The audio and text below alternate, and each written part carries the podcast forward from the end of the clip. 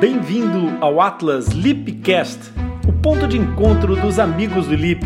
É aqui no Atlas Lipcast onde falamos sobre fenda labiopalatina de uma forma tão simples e descomplicada que além de entender, tu poderás participar. Basta enviares uma crítica, uma dúvida ou uma sugestão de um tema que o Lip irá incluir num dos próximos episódios. Por isso, fica ligado. Meu nome é Rony Fúrfuro e eu sou médico dentista. Comigo aqui no estúdio estão também Mariana Alface. Olá, Mariana. Olá, sou a Mariana Alface e sou terapeuta da fala. E a Patrícia Felipe Correia. Olá, Patrícia. Olá, eu sou Patrícia Filipe Correia e também sou terapeuta da fala. Boa, nós tratamos fenda labiopalatina há muitos anos, numa equipa multidisciplinar, e é esta experiência que vamos partilhar nesse Atlas. O episódio de hoje é Fala, um desafio permanente. Pois bem, Mariana, hoje chegou a nossa vez, enquanto terapeutas da fala, de darmos voz e de partilharmos um pouco desta realidade da fala nos casos de fendas labiopalatinas. É verdade, Patrícia. Hoje vamos falar dos pequenos grandes desafios que os nossos pequenos e graúdos podem ou poderão enfrentar com portadores de uma fenda. Será mesmo um desafio permanente? E este desafio também é um desafio para a família. Uhum. Então, acho que é excelente se nós começarmos exatamente por esclarecer o que é a fala. Isso, Rony. Então, começando por esclarecer, fala. Fala é aquilo que acontece quando movemos os nossos músculos orofaciais e as estruturas para obtermos um som. É o conjunto dos sons que levam então à fala. Por exemplo, os movimentos que utilizo para realizar o som P são diferentes dos necessários para a produção do som L ou mesmo do som Z. Importa também diferenciar e deixar bem claro que fala e voz também são coisas distintas. Voz é o som que é produzido pelas cordas vocais e que se transforma na fala quando é moldado pelos movimentos dos músculos e das estruturas orofaciais. Acho que agora já todos nós conseguimos perceber melhor estes dois conceitos. Ficou muito mais claro. Quando a fala está prejudicada, pode ser por alterações funcionais ou, alterações estruturais, ou ainda por ambas. Estruturais, porque a fenda acomete a estrutura, alterando a anatomia. Ora, se a estrutura está anatomicamente alterada, obviamente que a sua maneira de funcionar também terá que sofrer uma adaptação. Caso contrário, ficará prejudicada. É isso mesmo, Patrícia. E aqui sim entra o trabalho de terapia da fala para avaliar, para reprogramar e desenvolver as funções que porventura não se tenham estabelecido satisfatoriamente. As estruturas orofaciais estão envolvidas sempre que alguém fala. Se as estruturas, como os lábios, o palato o molo, uma delas ou todas elas realmente estão afetados, não é? É normal que existam repercussões na fala. Muito bem, isso está de facto a ficar bastante interessante e eu começo a, ficar com mais curiosidade em perceber esse desafio permanente da fala. Vamos tentar agora entender por que, que é permanente o desafio. Pois bem, a fala é o desafio permanente, pois essa alteração acomete a estrutura fundamental, ou seja, o órgão que está destinado a realizar esta tarefa de falar. Sendo a fala uma função que se desenvolve desde criança e que prevalece por toda a via, por toda a vida como meio de comunicação, a mesma exige uma atenção redobrada. O desafio pode começar desde logo na aquisição dos primeiros sons da fala e pode necessitar de trabalho ao longo de todo o crescimento. Durante o processo de aprendizagem, há um trabalho consciente na produção dos sons da fala para os portadores de fenda, o desafio é constante, pois a prática dos sons tem de ser feita de forma subconsciente. Enquanto para todos os outros o exercício de desenvolvimento da fala é um exercício natural, para os portadores de fenda representa um trabalho adicional devido à alteração estrutural que apresentam. No adulto, ainda poderá haver sequelas desta trajetória e que poderão ter de ser complementadas com recurso a próteses que possam assim reduzir os defeitos insuperáveis apenas com os tecidos naturais existentes. É, é isso mesmo, Patrícia. E tal como tu disseste, não é?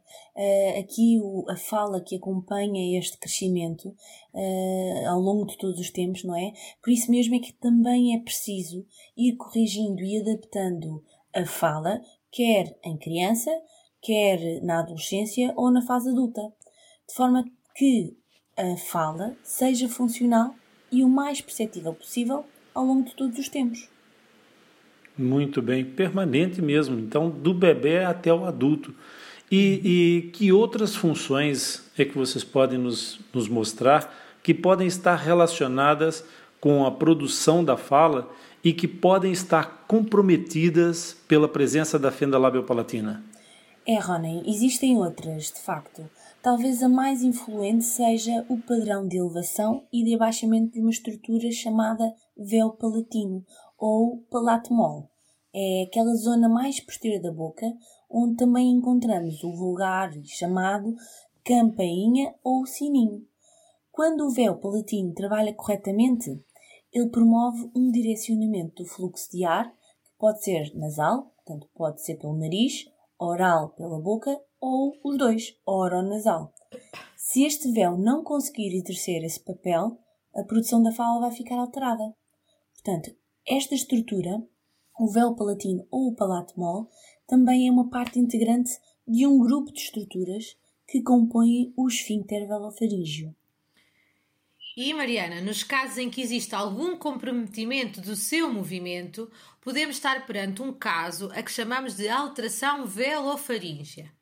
Estas alterações velofaríngeas podem ser de dois tipos: incompetência ou insuficiência velofaríngea.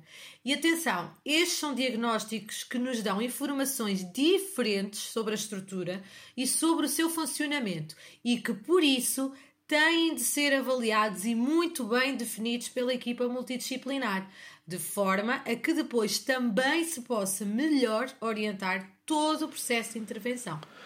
Vocês deram um conceito tão esclarecedor sobre a fala que eu acho que aqui nós voltamos a um ponto muito importante em termos de conceitos. É, são dois, dois nomes muito frequentes na vida dos pais de crianças e das próprios portadores de fenda palatina, os termos incompetência e insuficiência velofaríngea. Vamos tentar esclarecer desde já esses dois conceitos tão importantes? Exatamente, Rony. É importante então esclarecer o que é incompetência velofaríngea e o que é insuficiência. Então, incompetência velofaríngea é a dificuldade em realizar o movimento necessário, enquanto que a insuficiência velofaríngea representa a incapacidade de realizar esse mesmo movimento. Por isso, a incompetência é passível de treino funcional, enquanto que a insuficiência terá de ter uma abordagem diferente, ou uma abordagem cirúrgica, ou protética, ou mesmo as duas. O mau desempenho deste mecanismo, deste mecanismo velofaríngeo, traz consequências como o desenvolvimento de parafunções, que é o mesmo que dizer funcionar mal ou de maneira errada, e a que chamamos compensações articulatórias. Boa. E então vamos já também esclarecer esse outro conceito, porque hoje é dia de nós deixarmos toda a gente perfeitamente elucidada. Vamos perceber. Exatamente. Vamos perceber aqui, quando nós falamos em articulações ligado à fala, é preciso perceber o que é que isso, qual é a relação de articulação com fala, porque normalmente as pessoas ligam articulação a uma interação entre dois ossos. É, e no caso da fala é um bocadinho diferente. Pois bem, articulação na fala é nada mais, nada menos do que a produção de cada vogal e de cada consoante através de um conjunto de movimentos coordenados dos nossos órgãos fonoarticulatórios, isto é, da nossa língua, dos nossos lábios, da mandíbula e dos dentes, e que depois esse conjunto de movimentos coordenados permitem então formar diferentes palavras. Por exemplo, quando queremos produzir o som da letra P, aproximamos os nossos dois lábios e produzimos o género de uma explosão de ar nesta zona. P. A esta união dos nossos lábios chamamos o ponto articulatório deste som, que neste caso, o P, é um som com ponto articulatório bilabial. Muito bem, perfeito, Patrícia. E isso é o que acontece, então, para articular os diferentes sons da fala.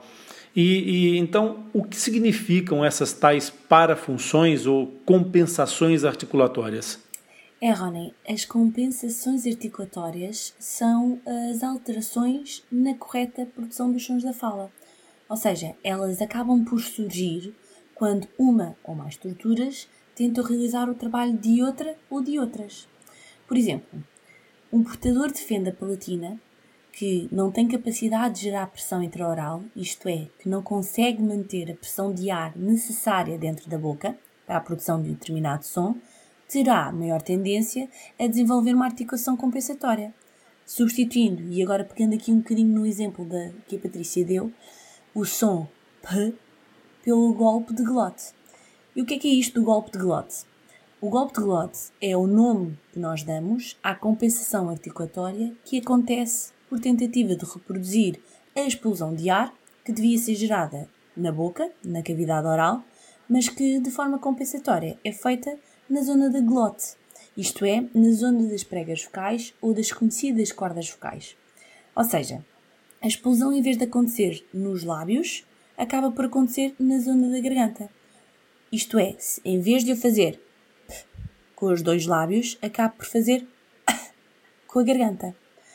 Nos casos de fendas, este sim será o único meio que o portador tem de promover esta tal pressão interna, esta tal uh, explosão, de simular esta explosão que é necessária para se ouvir o som. Que grande episódio esse, Mariana. é tão importante nós conseguirmos fazer exatamente o que é a proposta do Atlas Lipcast. Hoje estamos a traduzir conceitos de uma forma tão simples e descomplicada que está a ficar muito fácil de entender todas essas denominações que os pais encontram e que os portadores encontram no discurso dos médicos e que aqui vão ficando cada vez mais simples e entendíveis, não é? inteligíveis, fáceis de entender. Então, é um isso tudo. Objetivos. Diz, diz. É um dos nossos objetivos. Exatamente. Então, então significa que nós estamos aqui, quando fazemos essa posteriorização dos sons, que para mim acho até mais difícil do que fazer a, a, o som na, dentro da cavidade oral, porque como não tenho fenda palatina, consigo estabelecer a tal pressão intraoral. E quando, quando eu faço essa posteriorização, eu na verdade estou a sobrecarregar com, com um trabalho adicional essas estruturas das pregas vocais. E isso não me parece que possa dar bom resultado, porque a produção dos sons é, num local que não seja a cavidade oral, usando esse recurso extraordinário da, da estrutura, essa estrutura não estando preparada para realizar esse trabalho, será que isso não poderá causar danos à voz? Pode sim. É exatamente isso que disseste, Rony. Estas compensações são um esforço adicional para as estruturas envolvidas na produção da fala e da própria voz. No caso, por exemplo, da compensação de golpe da glote, por exemplo, as pregas vocais são submetidas a uma sobrecarga enorme, que em muitos casos pode levar ao aparecimento de problemas na voz. A qualidade de voz dos portadores fica alterada. É uma voz mais rouca, dá-nos a sensação de ser áspera e de poder levar a longo prazo à própria formação de nódulos vocais ou de outras patologias da voz. É como se estivessem a falar sempre em esforço. Aqui é muito importante nós olharmos para uma criança ou para um adulto como um todo. Sim, porque se as compensações não forem eliminadas, se não forem diminuídas e se estas funções não forem devidamente reabilitadas, estas compensações permanecem ao longo do tempo e acabam inevitavelmente por se instalar. Uhum. Ô Patrícia, e para além da voz, ainda há alguma outra função ou outras funções que podem sofrer alguma alteração? Assim, por exemplo, basta nós pensarmos que todas as estruturas que usamos para falar são exatamente as mesmas que usamos para comer, não é verdade? É sim. Certo, claro. Pois bem, as alterações estruturais dos portadores de fendas influenciam também a mastigação e a deglutição, isto é, o engolir. Por isso mesmo, mastigar e engolir também são outras funções que podem estar alteradas, com a presença também de movimentos compensatórios que devem ser eliminados ou minimizados para também termos melhorias ao nível da fala. É isso mesmo, Patrícia. Por isso é que há muitas outras formas também de trabalhar a fala, mesmo que pareça de forma pouco direta. A forma pouco direta, não é, deste trabalho acontece com as funções da mastigação e da deglutição. É, no fundo, a terapia indireta e diária da fala. E aqui temos sim um lema que eu tanto utilizo também para explicar aos pais a importância de trabalhar estas funções. Não importa o que faz, mas como faz. Portanto, intervir sobre a forma como nós mastigamos e a forma como nós engolimos são trabalhos diários das estruturas e da musculatura que utilizamos também para produzir os sons da fala. É isso mesmo, Mariana. E aqui, voltando à tua questão inicial, Ronnie, ainda há outras funções que podem estar alteradas. Uma delas é a área da audição. A área da audição também influencia a fala. Aqui é importante deixar bem claro que as crianças portadoras de fendas são mais propícias a desenvolverem otites e assim a terem perdas ou dificuldades de audição temporárias e, em alguns casos mais graves, perdas mesmo irreversíveis. O que acontece é, caso a criança não ouça devidamente os sons, é mais provável que depois também, ao produzir, tenha dificuldade na correta produção da fala. Pensando bem, se às possíveis dificuldades estruturais que a fenda confere lhe adicionamos possíveis dificuldades auditivas, então, a produção dos sons pode até mesmo não existir ou ficar muito comprometida. Por isso mesmo, a acuidade auditiva é um outro assunto, uma outra área que devemos cuidar e acompanhar com o especialista otorrino. É deste trabalho conjunto que também vos vamos falar num outro episódio do nosso Atlas Lipicast. Ah, grande Lip! Isto sim, é o nosso mapa fantástico do, do LIP a demonstrar tanta coisa e a, e a explicar aos nossos ouvintes por que, que esse tema é tão apaixonante. E eu queria saber uma outra coisa. É, afinal de contas, sendo um processo tão permanente, tão extenso, quando é que se deve iniciar o trabalho na terapia da fala se tantas funções podem estar envolvidas ou mesmo comprometidas? Rony, o mais cedo possível. Tá, mas há alguma altura ideal para se começar, Mariana? Bem, idealmente é logo em bebê, sendo que o trabalho da terapia da fala passa não só pelo trabalho direto com a criança, com o bebê, não é? Mas também pela consciencialização dos pais e ou de outros cuidadores para a adoção de estratégias que minimizem as possíveis compensações articulatórias. Uhum.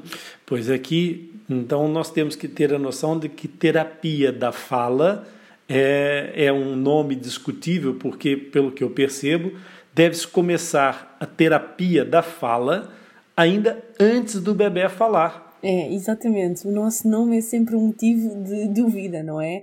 E sim, é mesmo antes do bebê falar e é o melhor momento. Isto porquê? O bebê está em constante evolução, realiza aprendizagens sobre si, sobre o mundo que o rodeia a toda hora. E nós o que queremos é principalmente direcionar a forma como ele aprende, como ele explora o meio, como ele se movimenta, porque o movimento é que traz a fala também, não é? Neste meio, como é que ele interage com tudo e todos à sua volta. Tudo isto tem implicações diretas no desenvolvimento da fala. Ora, nem mais, e desta forma inicia-se a intervenção para a fala com os próprios pais e familiares, para que também eles tenham presente as exigências das diferentes fases do desenvolvimento do bebê e que, através da adoção de determinadas estratégias, lhes consigam dar as oportunidades certas para terem um desenvolvimento o mais harmonioso possível ao longo do crescimento e a partir do momento em que a criança começa a dizer as primeiras palavras, vamos sempre tentar identificar onde é que os sons estão a ser produzidos. Isto é, se o ponto articulatório está a ser o correto ou se já se identificam algumas compensações articulatórias. E aqui são os pais quem idealmente detectam no primeiro momento e que depois informam o terapeuta da fala. E é a partir daí, em conjunto, que se vão definir os comportamentos que devem ser reabilitados ou não. É, é verdade. E é nesse trabalho conjunto também, não é? Que depois definimos as estratégias para evitar estas produções compensatórias. São estabelecidas em conjunto com os cuidadores e o terapeuta da fala sendo que muitas delas funcionam, uh, aliás, nem todas uh, funcionam da mesma forma para todos. A abordagem deve ser sempre o mais individualizada possível, não só para a criança, mas também para a família, portanto, tem que resultar no meio familiar. Podemos usar estratégias uh, que para uns recorram mais a pistas mais visuais, outras através do toque, ou apenas indicações como, por exemplo, dar o modelo correto da palavra para que a criança a reproduza. Portanto, nem todas funcionam para todos, mas nesta fase é importante criar também alguma frequência nas consultas da terapia da fala com a própria família. E isto por dois motivos. Não só para conferirmos segurança aos pais e à família uh, e à própria criança neste processo de evolução da fala, uh, mas também para detectar o mais precocemente possível as produções de fala que não sejam as mais desejáveis. Desta maneira, uh, também conseguimos atuar o mais cedo possível. E pode de facto ser preciso que estas consultas tenham de acontecer de forma mais direta, mais frequente e mais individualizada, mais uma vez, com a, com a criança e não apenas só por meio de estratégias e orientações à família. Por isso, esta necessidade pode surgir em crianças com idades de 2, 3 anos ou só aos 5 anos. Tudo depende da evolução e das características da fala. É isso mesmo, Mariana, mas atenção, estas orientações e estratégias à família de que falamos nunca deixam de existir. Vão se adaptando com as novas visitas à terapia da fala. Por isso é que é extremamente necessário ir monitorizando o desenvolvimento da fala das crianças com fenda labiopalatina. Mas esclareçam aqui uma coisa: essa necessidade de intervenção mais direta ou mais indireta é, com a criança não será também influenciada pelo, pelo tipo de fenda que ela apresenta? Claro que sim. É importante aqui deixar bem claro que tudo depende de caso para caso e de criança para criança. Contudo, há sim, Rony, algumas situações mais previsíveis mediante o tipo de fenda que apresenta. Vamos pensar aqui em três situações. À partida, uh, podemos ter três cenários. Crianças com fenda do lábio espera-se consigam produzir os sons que exigem a tal pressão intraoral, mas podem apresentar mais dificuldade nos sons que exigem aproximação dos lábios, como o P que falámos, por exemplo. E nesse caso poderiam fazer uma, uma compensação com os dentes, seria isso? O lábio Exatamente. inferior a tocar os dentes superiores, Sim. em vez de tocar o lábio superior. Exato. Exatamente, porque há uma dificuldade no movimento de aproximação dos dois lábios. Uhum. Portanto, isto em crianças com fenda do lábio. Pensando numa outra situação, crianças com fenda do palato, duro e ou mole. Estas crianças vão ter mais dificuldade na produção dos sons que exigem essa tal pressão intraoral, ou seja, os sons que exigem que o ar passe apenas pela boca. Nestes casos, espera-se então encontrar mais compensações articulatórias, mas atenção, não as tomamos por garantidas, é necessário identificar e avaliar. Depois temos ainda uma terceira situação, no caso de crianças com fístulas ou com fendas submucosas ao nível do palato mole. Estas crianças podem apresentar alguma hipernasalidade ou escape nasal durante a produção dos sons da fala. E o que é que são estes conceitos? É nada mais, nada menos do que a existência de mais ar a sair pela zona do nariz, do que o previsto. É, e são muitos cenários, não é? E tal como o Rony também há pouco referiu, eh, pode haver aqui outros movimentos compensatórios. Eh, de facto, temos que avaliar e temos que observar o que é que é feito pelaquela criança. E em cada caso, na consulta com o terapeuta da fala e após a sua avaliação, é definir aqui o plano de intervenção, com os cuidados e com as atividades para reverter sim estas dificuldades nas produções da fala. As atividades vão ser sempre estabelecidas para que as estruturas funcionem dentro das suas capacidades e das suas limitações, porque também temos que ter isto em conta, não é? Nas fases de tratamento temos diferentes capacidades e também diferentes limitações. Sempre que possível, também dentro das rotinas e das atividades diária, diárias da criança e da própria família, para que também a eles lhes faça sentido, não é? E que eles consigam praticar diariamente estas produções. Pois é, mas aqui, uh, pelo que eu percebo também, e salvo uma correção vossa, uh, isto começa a tornar as coisas muito mais sistêmicas, muito mais abrangentes. Então, para além de envolver a criança e a família, também haverá é, outros contextos, outros intervenientes em que vai ter que vai ter que ser levado em conta por vocês e pela e pela e pela pelo planeamento do tratamento. Sem sombra de dúvida, Rony. Os próprios contextos das creches, infantários e escolas também são nossos aliados neste trabalho.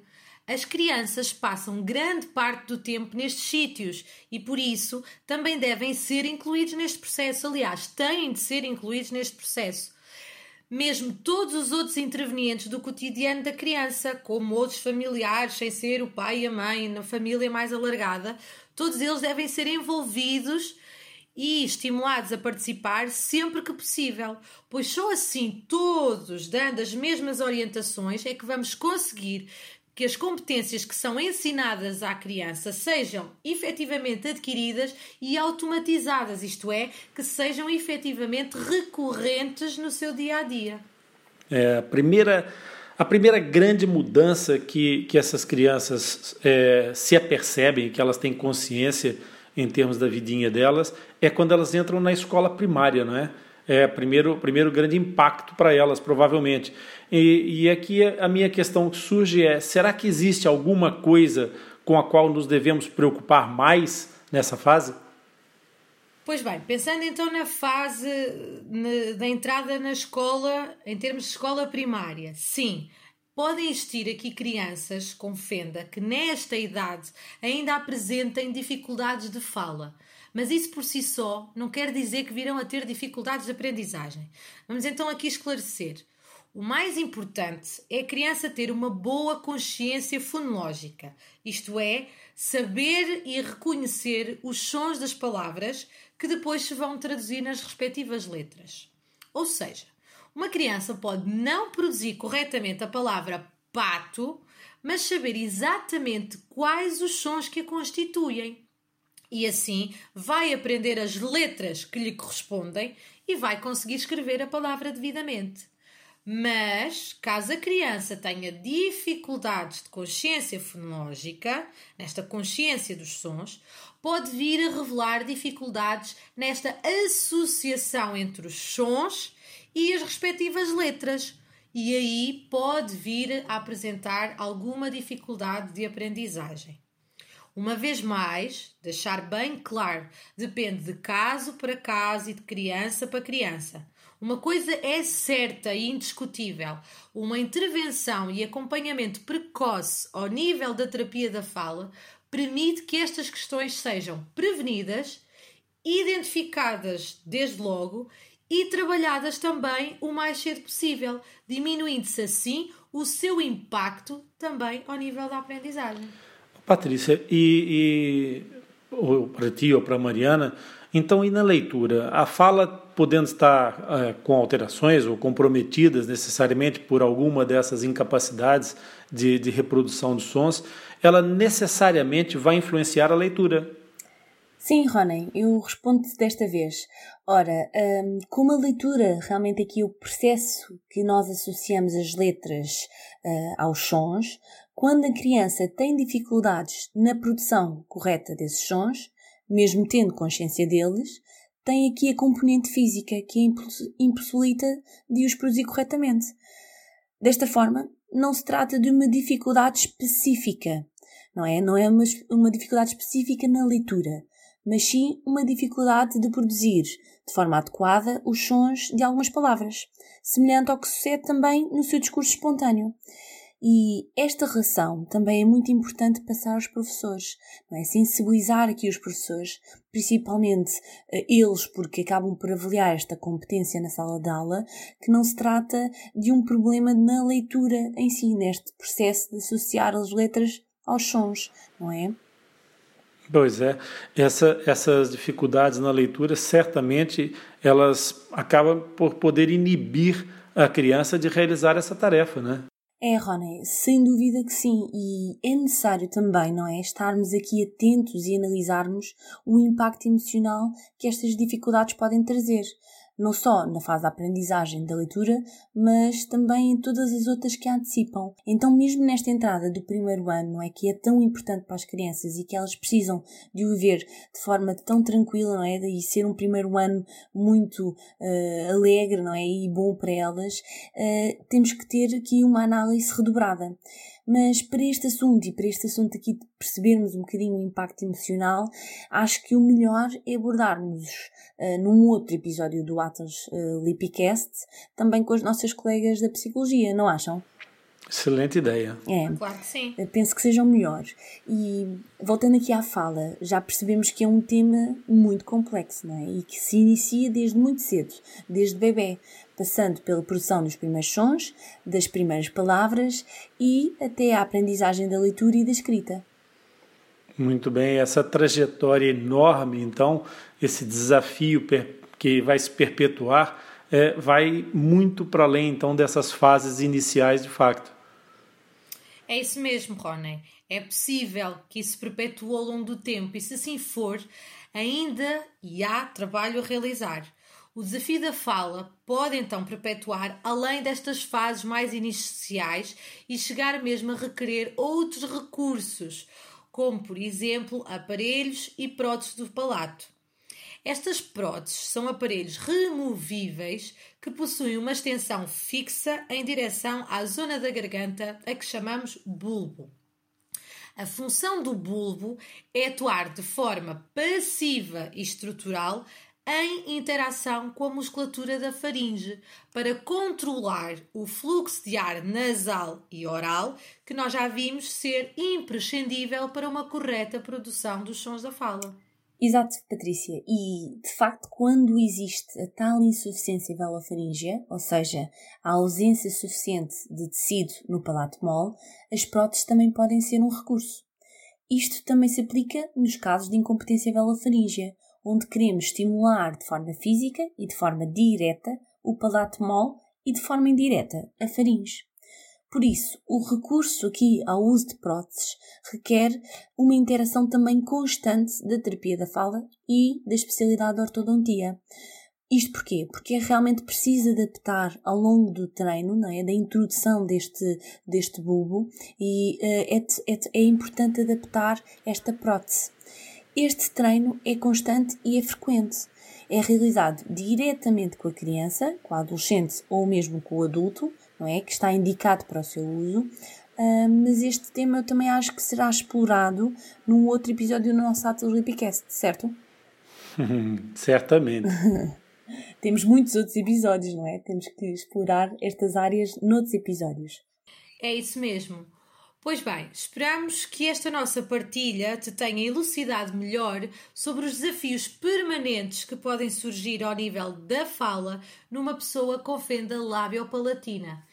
E, para além disso, do quão importante será uma intervenção o mais precoce possível, de forma a minimizar os efeitos no desenvolvimento global da criança.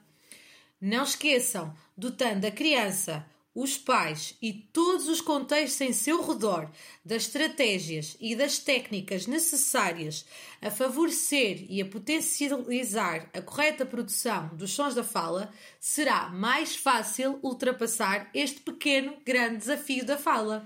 Muito bom, Patrícia, é muito bom, Mariana. E tu? Tu já te tornaste um mapa?